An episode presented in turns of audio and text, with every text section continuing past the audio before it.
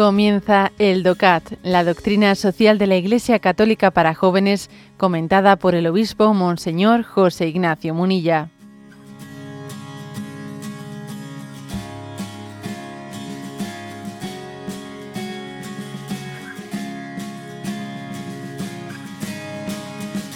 El punto número 6 y responde a la siguiente pregunta. Si Dios ha creado el mundo por amor, como habíamos dicho en números anteriores, ¿no? Si lo ha creado por amor, ¿cómo es posible que esté tan lleno de injusticia, opresión y dolor? Esa es la pregunta que he planteado. ¿De dónde viene esta contradicción? Y la respuesta es la siguiente. Dios ha creado el mundo como algo bueno en sí mismo, pero el hombre se apartó de Dios, se enfrentó al amor de Dios. La Biblia lo cuenta en la historia del pecado original de Adán y Eva. Los seres humanos, piensa en la torre de Babel, querían ser como Dios. Desde entonces en el mundo hay un defecto, un, principio destructor, y desde entonces ya no es nada tal y como lo planeó Dios. También nuestras decisiones actuales, por pequeñas que sean, contribuyen a que siga habiendo injusticia y dolor en este mundo múltiples decisiones erróneas se convierten a veces en estructuras de mal y de pecado. Sucede cuando cada uno actúa en solitario dentro de un sistema que en conjunto es malo e injusto y del que no es sencillo escaparse.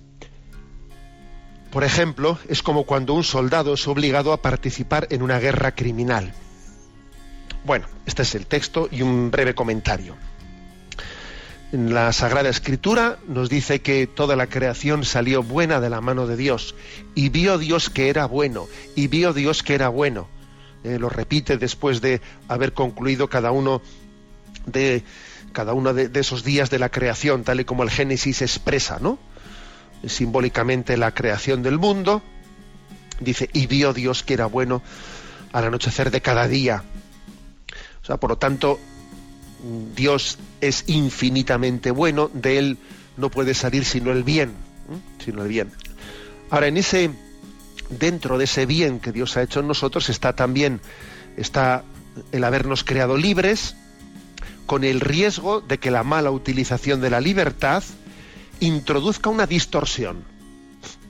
Por lo tanto, digamos que lo que llamamos el pecado original, el pecado original de Adán y Eva, al cual se han unido nuestros pecados personales.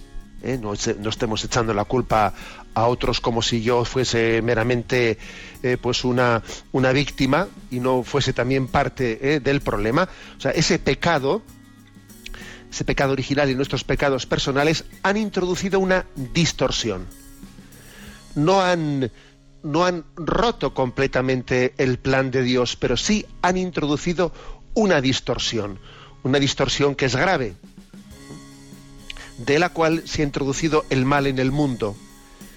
Por lo tanto, conviven, conviven en, el, en, la vida, en la existencia, el bien que proviene de Dios y, el mal introducido por, eh, por motivo de esa distorsión del pecado.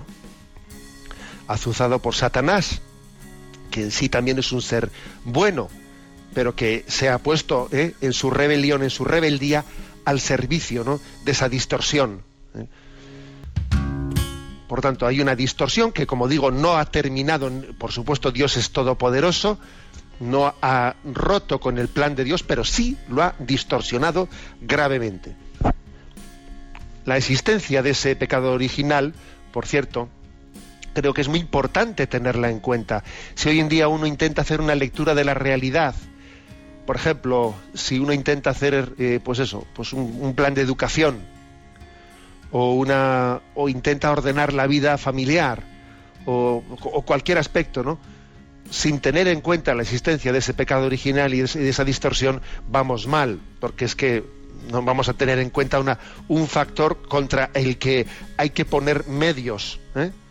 Que poner medios proporcionados para poder afrontar esa distorsión. No se puede tener una ingenuidad antropológica, ¿no? Una ingenuidad como el hombre es bueno por naturaleza, el hombre no hay ningún problema, cada uno vamos a intentar seguir, eh, seguir los impulsos naturales que brotan de nosotros. Bueno, quien, quien tenga esa ridiculez ¿no? de, de, optimismo, optimismo personal o antropológico o social tiene un problema. Hay que contar con, eh, con la tendencia al pecado, porque ese pecado original ha, dejado una, una, herida y una tendencia al, pecado.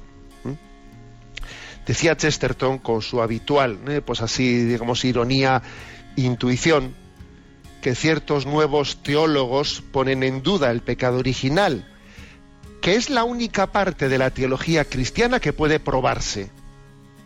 Niegan el pecado cuando puede verse en la calle. Decía, mira, aquí hay algunos que niegan el pecado original y resulta que es de todos los dogmas de la Iglesia, de todos, ¿no? Es el que, de todos los artículos de fe, es el que no hace falta, el que, el que puede verse. No hace falta tener mucha fe para creer en la existencia de una distorsión que ha introducido el pecado, porque vemos que existe esa tendencia, esa tendencia en nosotros, ¿eh? esa tendencia. Lo que dice Romanos 7:15, en efecto, no entiendo mi comportamiento, pues no hago lo que quiero, sino que hago lo que aborrezco. Pero bueno, ¿qué contradicción tengo en mí? ¿Qué pasa dentro de mí que, que, mi voluntad no es, termina de ser dueña, dueña de mí? Obviamente hay una distorsión, ¿no? Que llamamos pecado original, que es la, explicación de esa contradicción interior.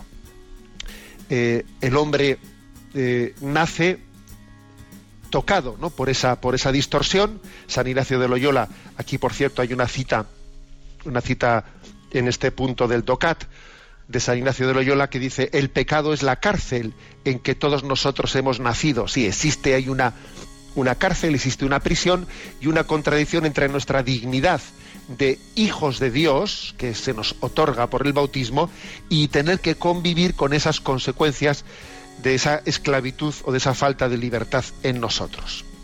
Esta es la explicación que da el punto del DOCAT de por qué se ha introducido el mal en el mundo el mal que vemos también en la, en la naturaleza es también un eco de esa distorsión.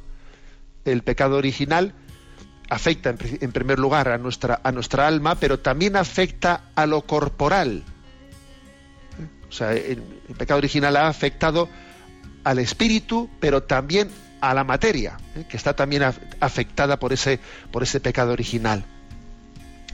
Y un punto más, ¿no? Que, este punto 6 del DOCAT, un aspecto más que este punto 6 del DOCAT nos, eh, nos, nos, comparte, es la existencia de estructuras de pecado. ¿Qué es esto de estructuras de pecado?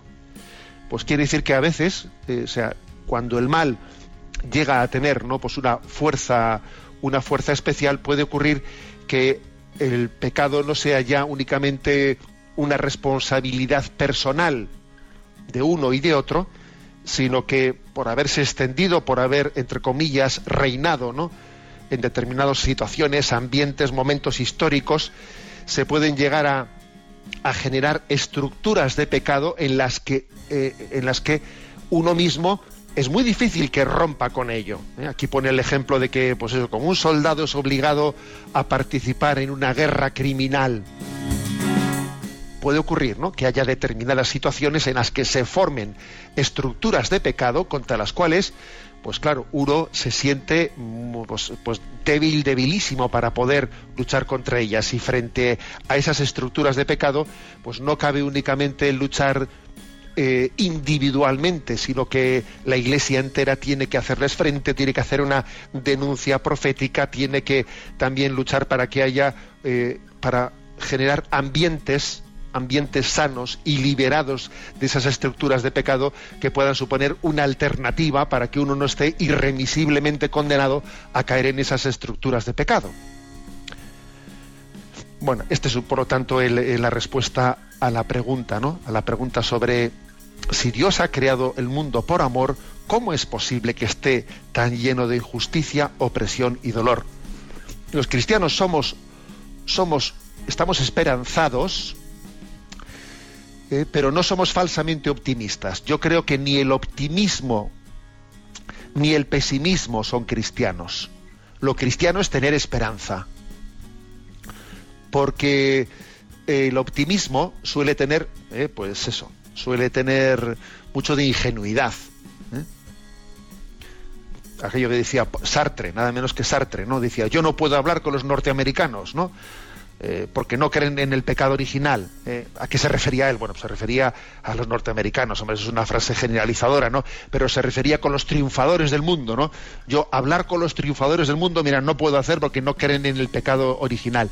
El optimismo suele tener, eh, pues, un, pues, pues, un riesgo muy grande de, de, de ingenuidad, ¿no? Y el pesimismo, pues, de amargura, de amargura, de falta de confianza en la gracia. Nosotros ni somos optimistas ni somos pesimistas. Tenemos la esperanza en que Cristo es redentor ¿eh? y que aunque llevemos adelante esta lucha en medio de, una historia de, dificultades, eh, Jesucristo y su gracia no dejan de caminar junto a nosotros y la resurrección de Jesucristo es la última respuesta al mal.